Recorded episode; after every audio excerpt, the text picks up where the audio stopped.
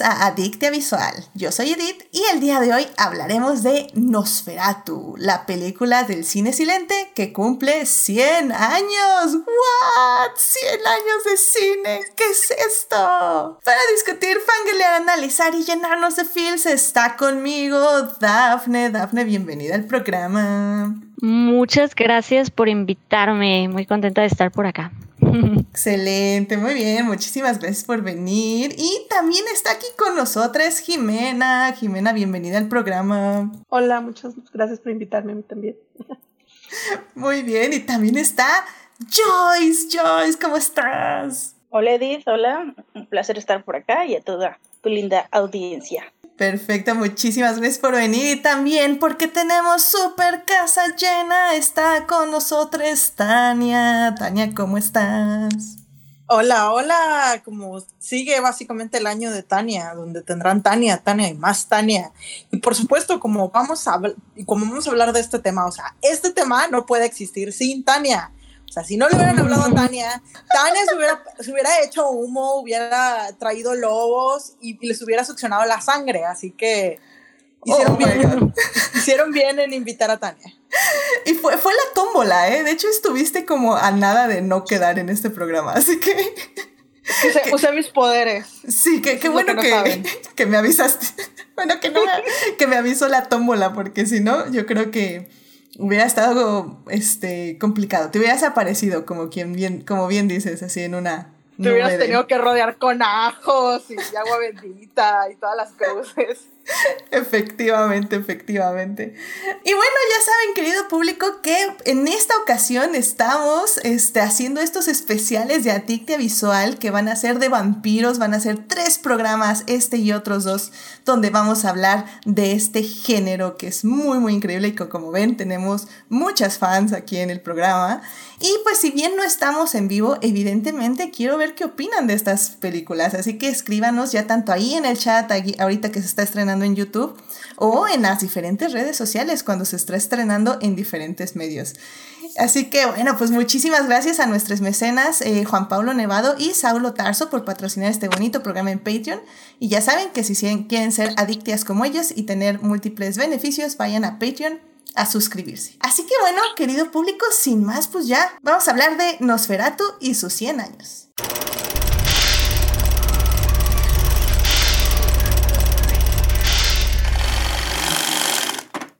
Ya estamos aquí para hablar de Nosferatu y sus 100 años que cumple. Eh, la verdad es que esta peli me, me gusta mucho que podamos hablar de ella en esta ocasión porque definitivamente es una película que, que, podemos ver muchísimas veces, ya como en algunas retrospectivas, en festivales, a mí me ha tocado verla, de hecho, varias veces. Eh, por ejemplo, una vez la vi en un cementerio, alguna otra vez la vi proyectada, no sé, en un edificio.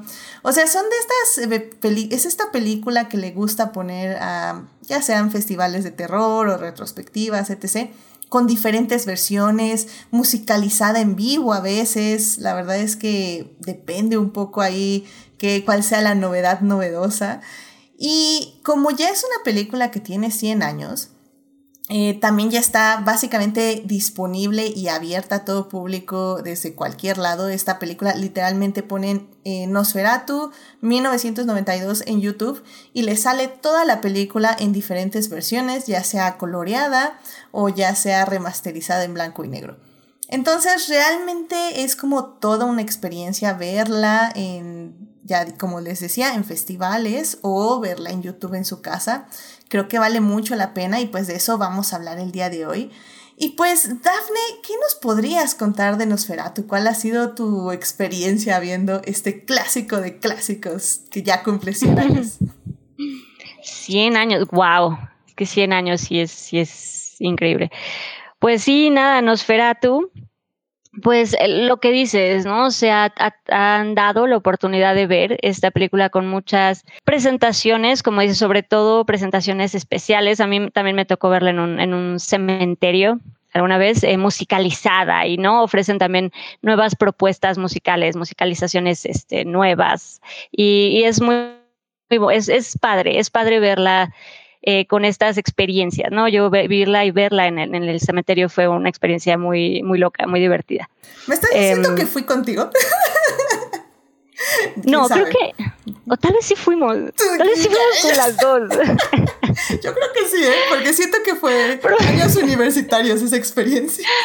Sí, sí, sí, sí, fue esa época, claro. Y sí, a lo mejor, probablemente sí fuimos las dos. Pero bueno, el punto es que fue una experiencia que fue una experiencia muy padre, te digo, eh, vivir como estas musicalizaciones es, es, muy, es muy interesante, es como muy refrescante verla así, y te digo, en esta experiencia de, de haberla visto en un cementerio, pues está muy, muy locochón, ¿no? De noche, está padre, muy locochón. Sí, efectivamente, sí estoy completamente de acuerdo. Y pues también lo que me llama la atención es que es una película que casi no vemos, porque evidentemente Nosferatu está basada en el libro, en el libro de Drácula de Bram Stoker.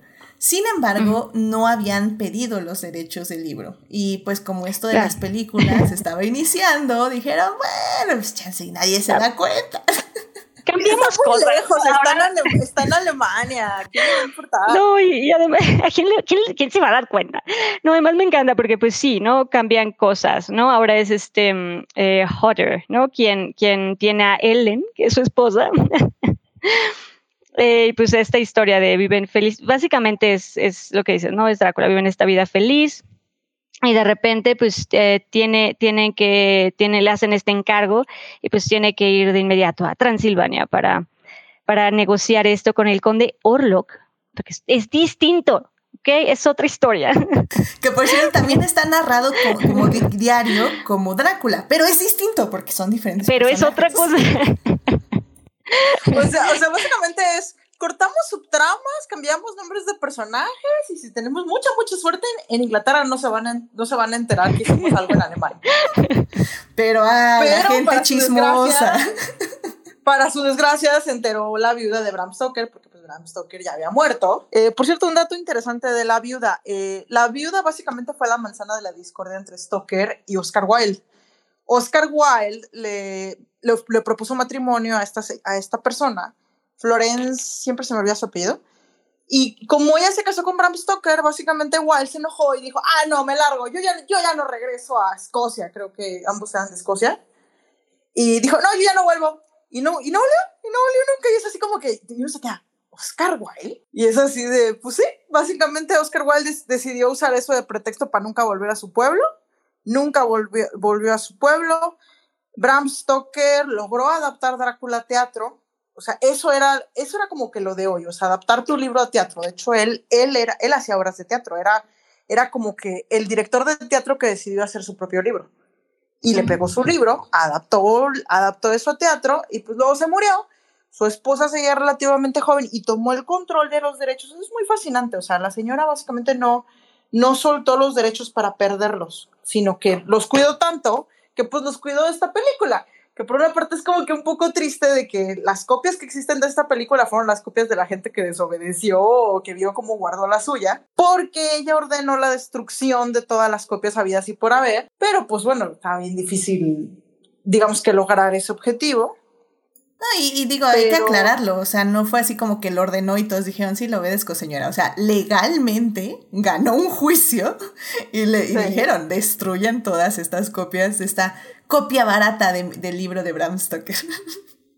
Pues sí, y qué digo, ya que, ya que la ves te das cuenta, no, pues con razón lo consideran una copia barata. O sea, el cine no era, no era la aspiración que, que es ahora, de que ahora todo el mundo quiere tener su película. O sea, en ese tiempo, básicamente una adaptación al cine era como que una cosa así como que, ahí es una curiosidad muy curiosa, pero, pero se consideraba básicamente un producto inferior. Por más interesantes opciones estéticas que tomaran, o sea, lo chido era leer el libro y lo otro chido era quizás ver la obra de teatro, pero la idea de las películas era algo muy verde, o sea.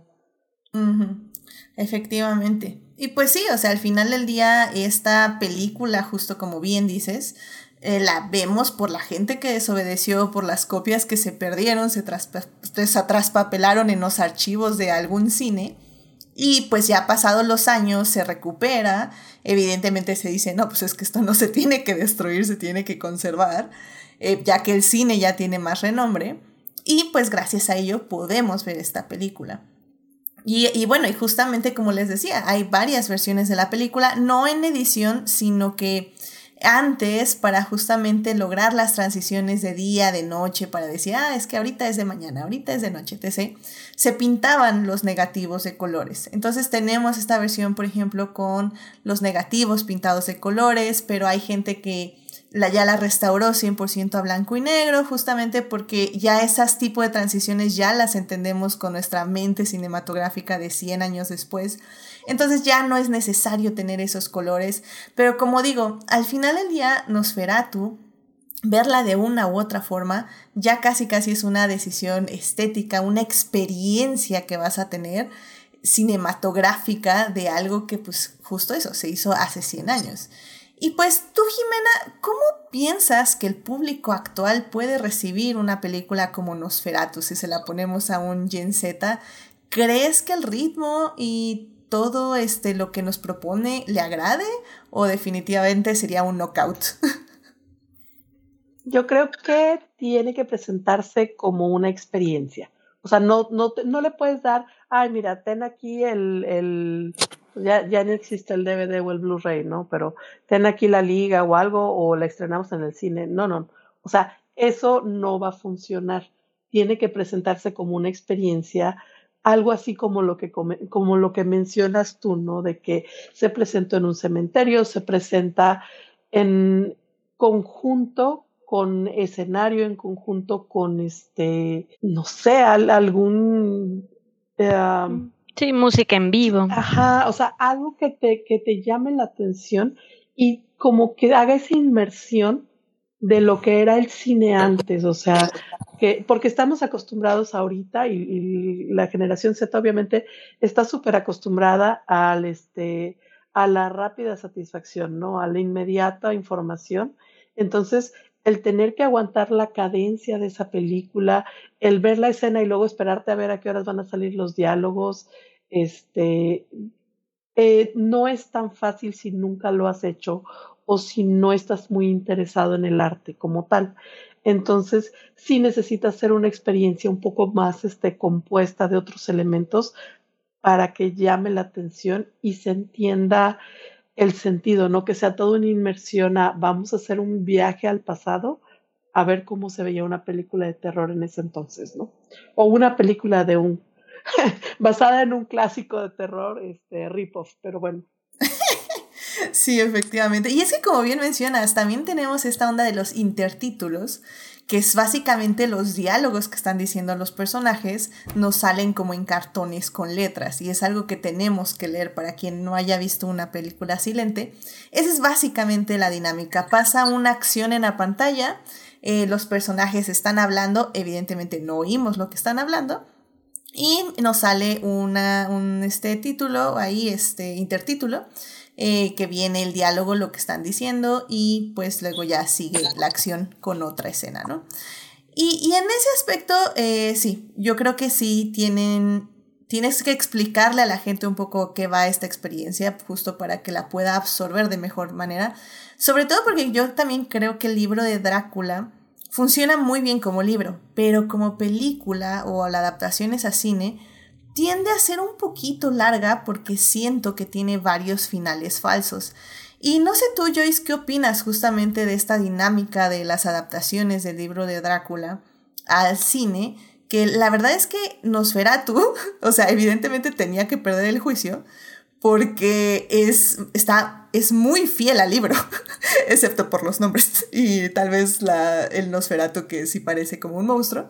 Pero al final del día, pues es muy fiel al libro, ¿no? Sí, de hecho, digo, en ese sentido, Nosferatu es, es, es la más Drácula de todas las Dráculas cinematográficas, ¿no? bueno, al menos de las, de las más conocidas.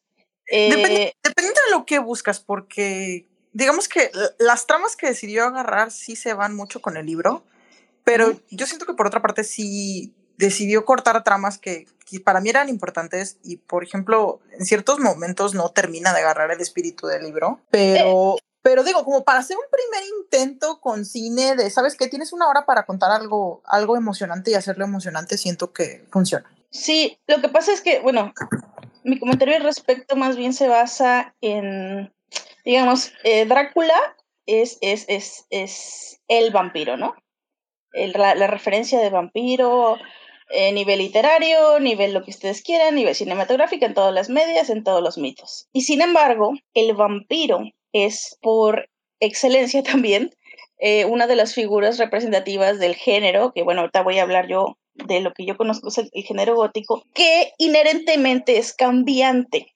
Entonces, a mí lo que me gusta de Drácula es que cada representación en los medios ha respondido bastante a su contexto. O sea, sí, sí, hablamos que, cualquier representación artística es hija de su contexto, pero creo que un vampiro es lo más. Y creo que lo que es Drácula en, como, como representación de, de qué es un vampiro, que es una pregunta que, cuya respuesta cambia también, este, a mí me parece que es lo que mejor ha hecho lo, que mejor han hecho las representaciones de Drácula a lo largo de su historia.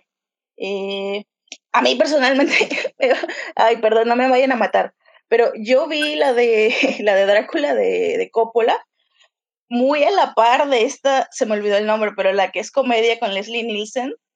Ah, Drácula muerto, muerto pero feliz o Drácula muerto pero amando y por alguna razón yo veo la Drácula de Coppola y, y, como que me remite a mismas estéticas de esa de, Leslie Nielsen y como que en mi cabeza están como mezcladas. pues claro que sí, claro que sí, tienen usos, similares de varios, de varias cosas estéticas y varios este eh, portraits de, de, Drácula, ¿no? Entonces, este, es muy curioso para mí porque es como esa era y, y obviamente una responde a la otra, pero es como, ese es el Drácula de entonces, el que se está burlando de Leslie Nielsen, es el Drácula que está haciendo un amor romántico Coppola, entonces eh, ese tipo de cosas las tiene Drácula, y es, es lo que se me hace bien interesante del personaje y de la obra en sí.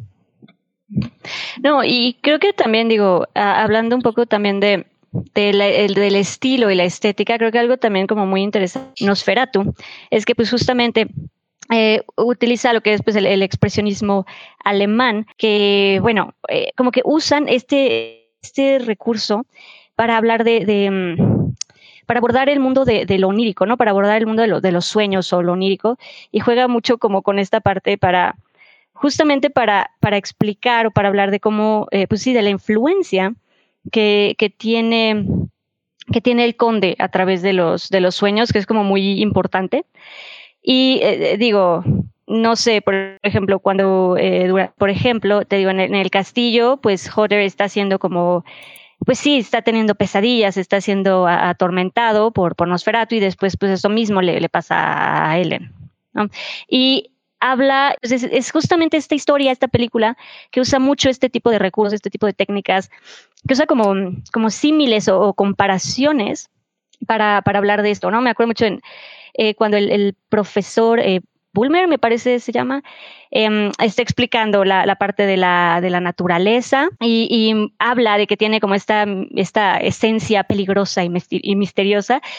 Y pues hace ahí la comparación con, con Nosferatu y las plantas carnívoras y, em, y, se refiere a estas como fantasmas, ¿no? Como estas metáforas, este uso de nuevo de este, de este expresionismo es, es como muy, muy interesante y vuelve la película también súper súper única, ¿no? Y, de, peculiar. tenemos como que los documentales más tempranos de la historia. Sí, y es que justamente el expresionismo alemán surge un poco eh, después de la Primera Guerra Mundial, eh, de esta idea de pues lo trágico y lo y la muerte, la idea de la muerte y de que todo se puede acabar y que básicamente ideas muy tristes, muy violentas.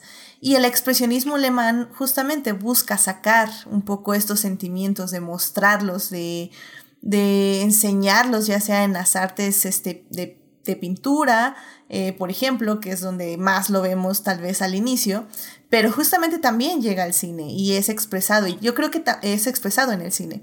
Y, y lo interesante de esto es que genera toda una corriente en el cine que es expresada a través de pues las primeras películas de terror, podríamos decirlo de alguna forma, ¿no?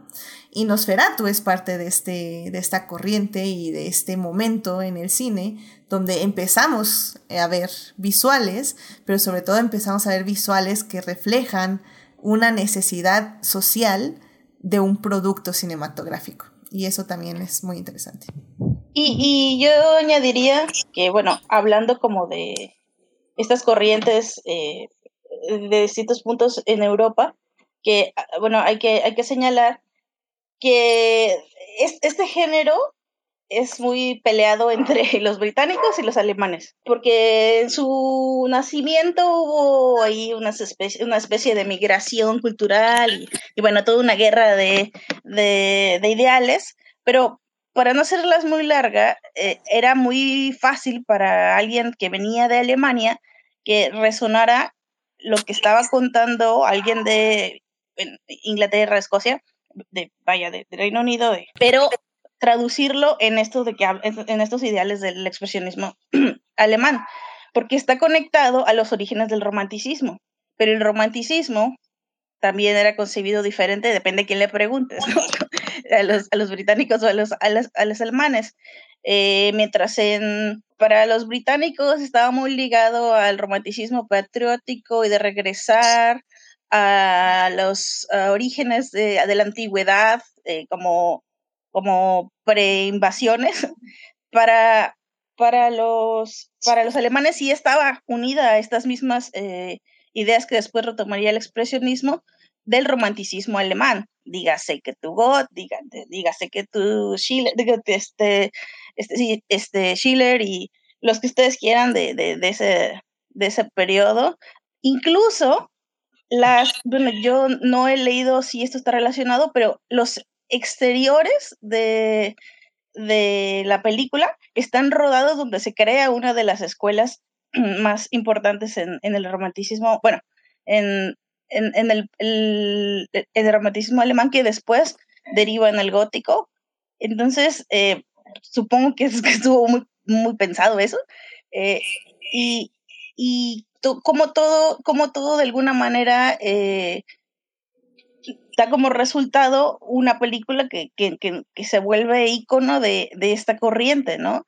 Si quieres saber de la, sobre la estética, sobre lo que tiene que ver con, con, narrativa, sobre lo que tiene que ver con justamente con lo que decía Eddie, de cómo, de cómo hablar de la sociedad en ese momento y de la figura del vampiro que ya hablaremos de cómo tiene que ver con, cómo es el, señor noble, que, es el parásito de la sociedad. Eh, todo esto, todos estos elementos los encuentras ahí, tanto en la novela original, la, la fuente original, como, en, como en, la, en la película. Y es algo que los años no se lo quitan, al contrario, se vuelve insisto, referente o fuente bibliográfica, como decían, un, documental de lo que era en esa época. No, y además, les, o sea, que digo, como pieza cinematográfica, que pues la misma mm, eh, fotografía y esta estética eh, romántica y bucólica, pues lo vuelve, lo vuelve, la vuelve súper, pues la volvió súper icónica. Efectivamente, y que por cierto no hemos mencionado al director. El director se llama Friedrich Wilhelm Murnau y pues efectivamente es una película alemana. El título completo es Nosferatu, una sinfonía de horror. Evidentemente no voy a intentar decirlo en, alemán, este, pero, pero bueno, este, sí, eh, completamente de acuerdo con lo que dices Joyce. O sea, es, eso, es el reflejo.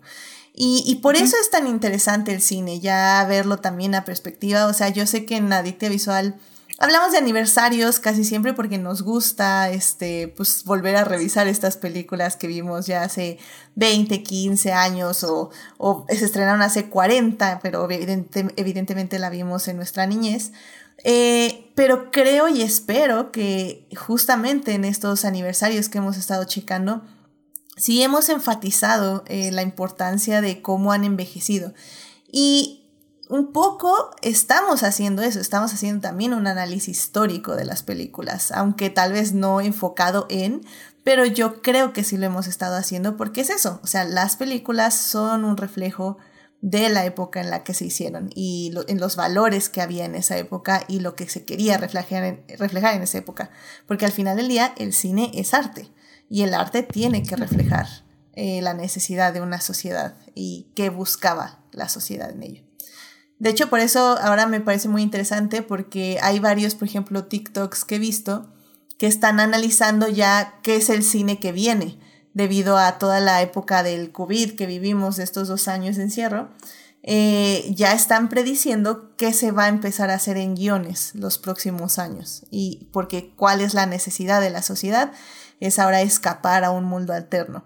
Y creo que, por ejemplo, con la película de Everything Everywhere All at Once, creo que está muy cubierta esa necesidad. Y bueno, de esa película pues ya hablamos el anterior programa.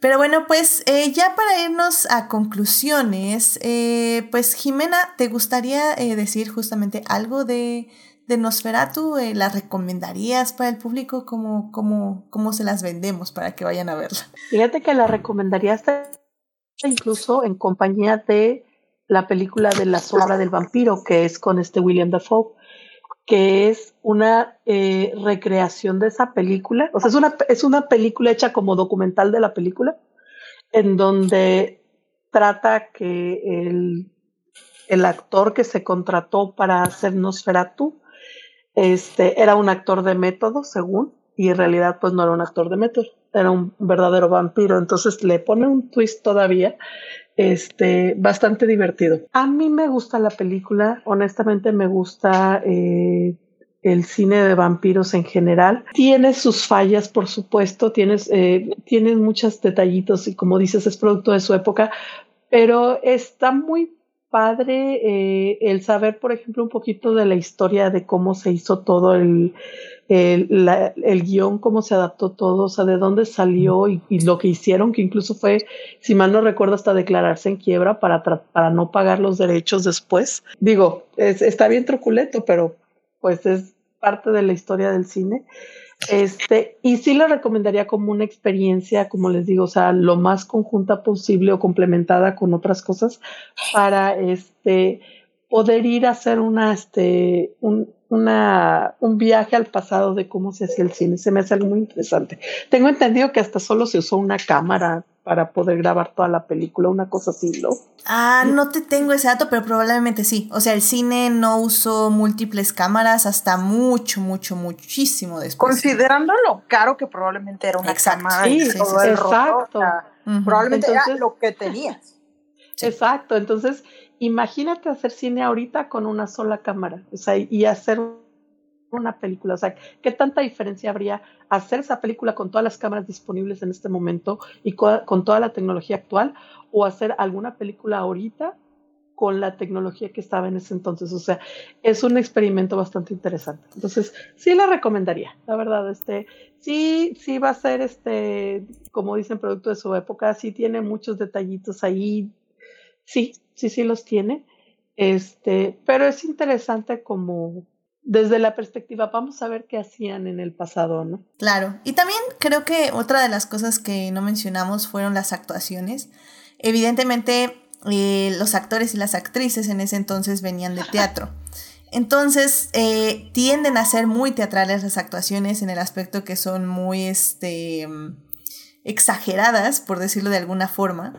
Y eso eh, hace también única un poco la experiencia ya verla desde la perspectiva de 100 años después. Porque... No, o sea, te voy a interrumpir tantito. es, nada es, algo, es, algo, muy, es algo muy del estilo. De eso. Estábamos viéndola, la estábamos viendo otra vez precisamente para refrescarme por la memoria porque no me acordaba de muchas cosas. Y todo el tiempo estuve hablando, todo el tiempo estuve poniendo, poniéndole diálogos a toda la película a toda, a toda. O sea, si la señorita, si la esposa hacía una cara, o sea, y que como que iba más o menos acorde o no, o sea, ahí me tienes poniéndole diálogos. Y, y no, o sea, no, no, no. Pobre Héctor. es como, es que son, caras que, aguantar.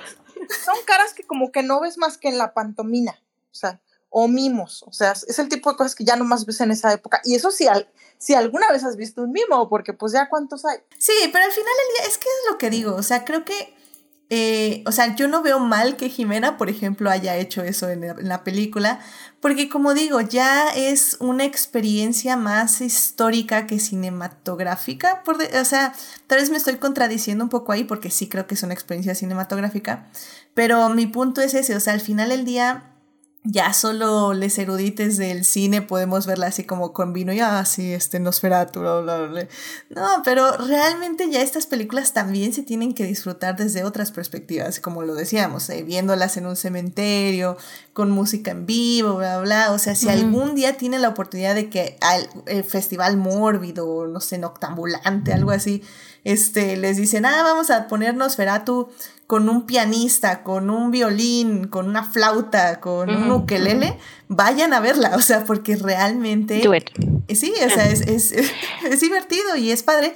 Y también, por ejemplo, a veces lo hacen comedia porque las personas que hacen la música le dan como ese otro toque o esa vuelta de tuerca, ¿no, Dar? Es que, sí, justamente eso quería, quería comentar, que justo cuando hay música en vivo, algo que yo recuerdo mucho de cuando, de cuando me tocó verla con música en vivo, justo eso, o sea, eh, estos toques que con la música te hacen reír, o sea, estás como es, un, es algo más interactivo, por decirlo de alguna manera, ya que estás ahí y es un espectáculo ver la música en vivo y ellos están participando con la película, pero al mismo tiempo te hacen reír por los acentos y por los toques musicales que le dan a ciertos momentos de la película. Entonces, exacto, les eh, pueden, tienen esta habilidad de agregar humor a, la película con, con los acentos musicales. es como muy bonito y muy divertido. Mis acentos también fueron este fake, super, super fake alemanes, pero también, ¿eh?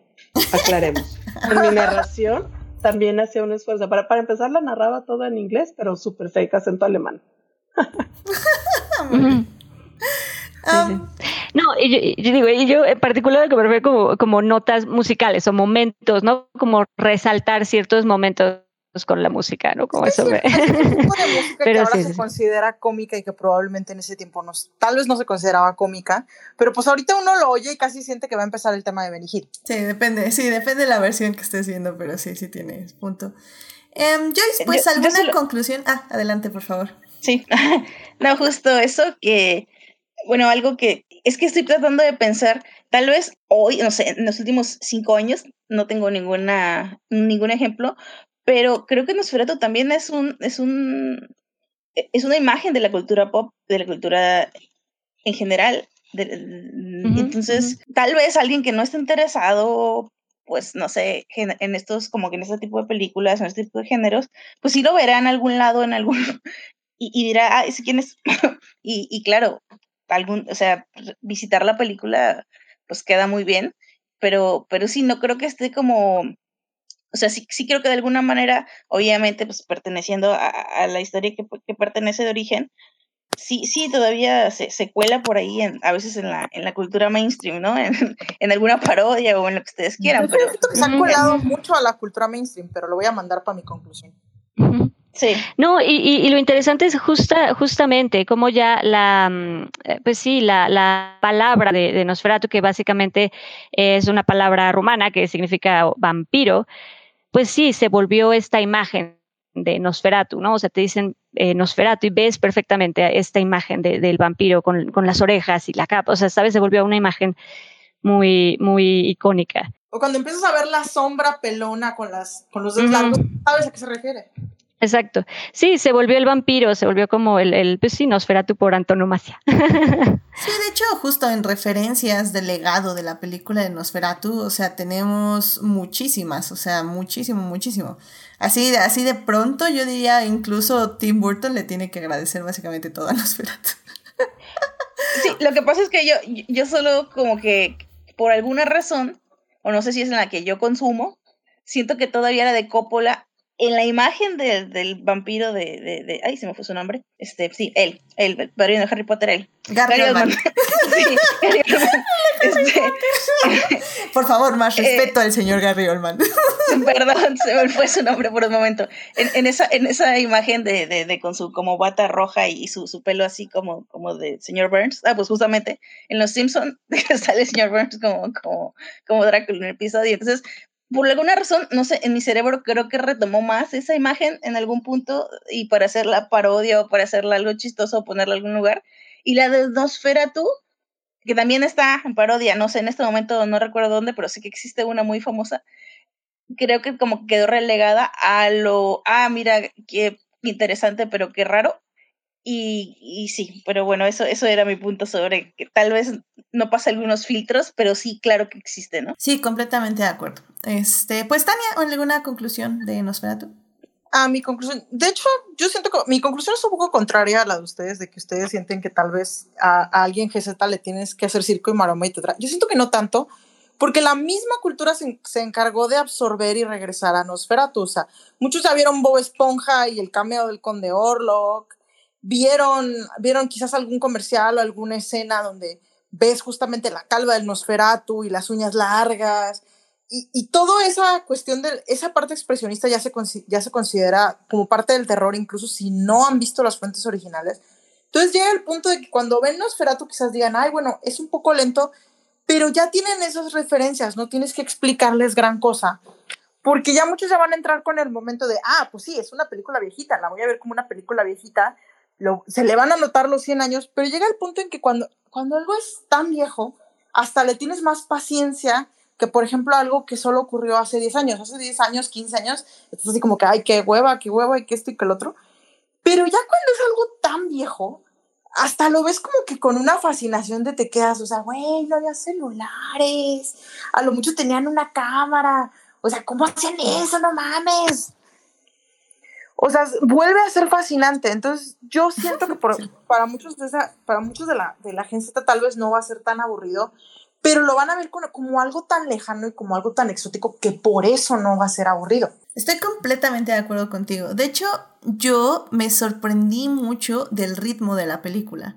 Porque yo lo sentí sí. muy bien. O sea, el ritmo es rápido, va escena tras escena tras escena, este, tras acción. El problema para mí es que en sí tiene muchos finales falsos, pero eso es, eso es del libro. O sea, eso le pasa a esta y a Drácula de Coppola. O sea, es exactamente lo mismo, que hablaremos no, dentro de unas semanas. El libro, al uh -huh. ser como que una novela de cartas, que también era algo uh -huh, novedoso. Exacto. Y que las películas casi no han podido lograr manejar porque son géneros diferentes. O sea, eso de hablar, contar una historia por medio de cartas es muy diferente a contar una historia por medio de cine. Entonces, pues la película de Nosferatu básicamente manda lo de las cartas casi por la ventana, lo más las usa como para un par de cositas. Para introducir, Pero, básicamente. Uh -huh.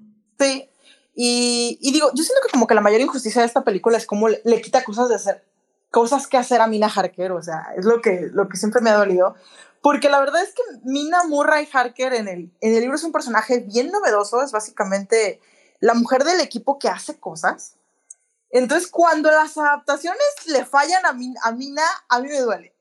A mí me duele. Eh, pero, pero mira, le damos el beneficio del perdón a Nosferatu de 1922, donde apenas la mujer estaba agarrando un papel más activo en la sociedad gracias a la Primera Guerra Mundial. Entonces... Es que no, no sé, porque Oye, pero al final de cuentas fue alemán le da... Estoy le da de acuerdo. Sí, a las chavas. O sea, yo siento que aquí más bien fue de que, oh Dios mío, tenemos que cortar tramas, corta, corta, corta, sí, corta. Sí, también, sí, no creo que fuera tanto machismo, porque sí, tienes razón, Jimena, o sea, viene de un libro donde le da ese papel, entonces sí, y que es, sí, está escrito no, muchísimo digo, pero antes. Aquí de... fue hasta la heroína, o sea, claro. al final de, de la película, digo, sin, sin spoilers, ella fue la heroína. Sin spoilers de una película de hace 100 años. y un libro de hace de 1897. es que al final no es igual. Eso sí, no es igual, sí es cierto. Sí, aquí Drácula básicamente se mata, perdón, Nosferatu se mata solo. Nosferatu se mata solo. Terrible Nosferatu, ¿eh? Muy mal. Muy mal, amigo. Este, suerte para la próxima. No, ella se sacrificó para salvar a todos. No, sí, pero digo, a comparación del libro, que es como que más dinámico de que casi casi lo tienen que perseguir aquí y luego lo tienen que perseguir acá y luego para que lo tienen que ir a seguirlo a quién sabe dónde. Básicamente es Ernesto el vampiro una y otra vez. Muy bien. Aunque digo, también tuvo, tuvo como que sus novedades. Eso de que el vampiro se, se hace pedazos con la luz del día, se, se hace fuego con la luz del día, lo inventó esta película. No lo inventó otra, no lo inventó el libro, no lo inventó la obra de teatro, o sea, lo inventaron para aquí. O sea, aquí fue de necesitamos básicamente que el vampiro se muera en chinga. ¿Cómo le vamos a hacer? Ah, bueno, pues vamos a pasar de que es débil contra el sol a. No, el sol lo mata. El sol lo mata y vamos, a, y vamos a darle a la heroína que ella básicamente te, logre tenerlo lo suficiente para que literalmente salga el sol y se muera. Y literalmente eso ha perdurado por 100 años. Así que no, nada más y, vean la influencia. También, de esta película. Sí, no, y, y, también como lo bonito, justo, digo, ahorita a, aprovechando y hablar un poco de, de esta parte de, de, la luz y el día y la noche, el tratamiento cinematográfico que tienen para el día y la noche a mí siempre me ha gustado mucho, me parece muy interesante, como el, toque de mm, el toque que le dan cinematográficamente, digo, al, a lo oscuro, a la noche y al día en todos los sentidos, también narrativo, en cómo cuando es de día todo está bien y es más positivo y de noche es cuando está todo lo, peligroso y cambia la estética y como este tratamiento de nuevo que hay cinematográficamente el día y la noche en, en Nosferatu me parece como súper bonito. Sí, completamente de acuerdo, porque acuérdense también que este justo eso, retratar la noche y el día es muy distinto a como lo vemos a hoy, hoy en día básicamente. Y, y allí tenían que este, reforzar muchas cosas, sobre todo también porque el, el, el cine, el film, no podía grabar de noche. Entonces tenías que hacer muchos trucos para que se viera como que era de noche, pero, sin quitarle luz a, tu film, porque si no, no se veía. Sí, Entonces también hay cosas muy artesanales. y raíces. Es de noche y la cosa ya está diferente. Sí, y, y hacer trucos, justo, pues, oscurecer más las habitaciones, poner eh, justo este focos o eh, más enfocados a, la, a los personajes y que todo lo demás estuviera más oscuro, etc. O sea, es, es todo un arte. Literalmente en ese entonces era pintar el film con luz, que es básicamente lo que es la fotografía, que ahora ya no se hace porque ya a todos los fotógrafos les vale, pero antes sí era pintar el film con luz y por eso el cine es un arte. Pues bueno, pues em, ya rápidamente nada más para concluir este programa, eh, les recomiendo mucho, hay una página que, en inglés que se llama Drácula Daily.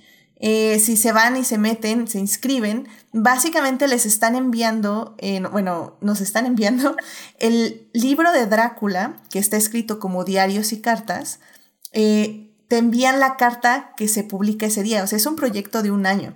Entonces, por ejemplo, eh, si hay una entrada en el libro de Drácula que se escribe, no sé, en junio 5, esa es la entrada que nos enviaban al mail para que leyéramos la carta. Entonces, eh, es una experiencia interesante, yo ya lo llevo haciendo como un mes más o menos, de que me llega el libro básicamente en capítulos.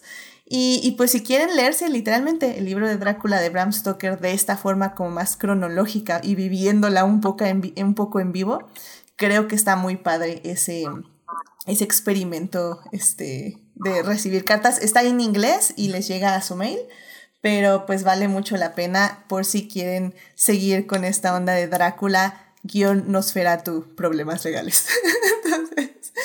bueno, pues eh, pueden ver Nosferatu en YouTube, literalmente ahí está. Como digo, pueden irla a ver ahorita mismo, pero si algún día ven algún festival o algo que tenga una proyección en vivo, vale muchísimo la pena y vayan a verla. La en YouTube también vale la pena, como digo, hay versiones remasterizadas, hay colorizadas, está muy interesante, así que elijan la que más les guste y créanme, es una experiencia que vale la pena tener. Pues con eso llegamos al final de este programa. Muchísimas gracias por acompañarnos, queridas escuchas, en este especial de vampiros que vamos a tener durante tres semanas. Esta primera película de Nosferatu, pues básicamente este, es con lo que iniciamos, con una película de hace 100 años que me parece muy, muy interesante. Eh, vamos a tener a nuestras invitadas de regreso la próxima semana. Así que eh, nada más las vamos a despedir así rápidamente y ya este, regresamos con ellas. Muchísimas gracias por escucharnos, que tengan una muy linda semana. Muchísimas gracias a nuestros Patreons, por cierto, a este Simena, a Héctor, a Saulo, a Juan Pablo, a Fernando. Muchísimas gracias por apoyarnos en Patreon. Y pues la próxima semana vamos a hablar de otra nueva película de vampiros. En esta ocasión vamos a hablar de Lost Boys, así que vayan a checarla. Está en HBO Max, si no mal recuerdo. Y pues vayan a checarla y vengan a comentarla con nosotras la próxima semana. Muchísimas gracias por escucharnos. Nos vemos, Joyce, Jimena, Dafne, eh, Tania. Cuídense mucho. Bye bye. Bye. Bye. bye.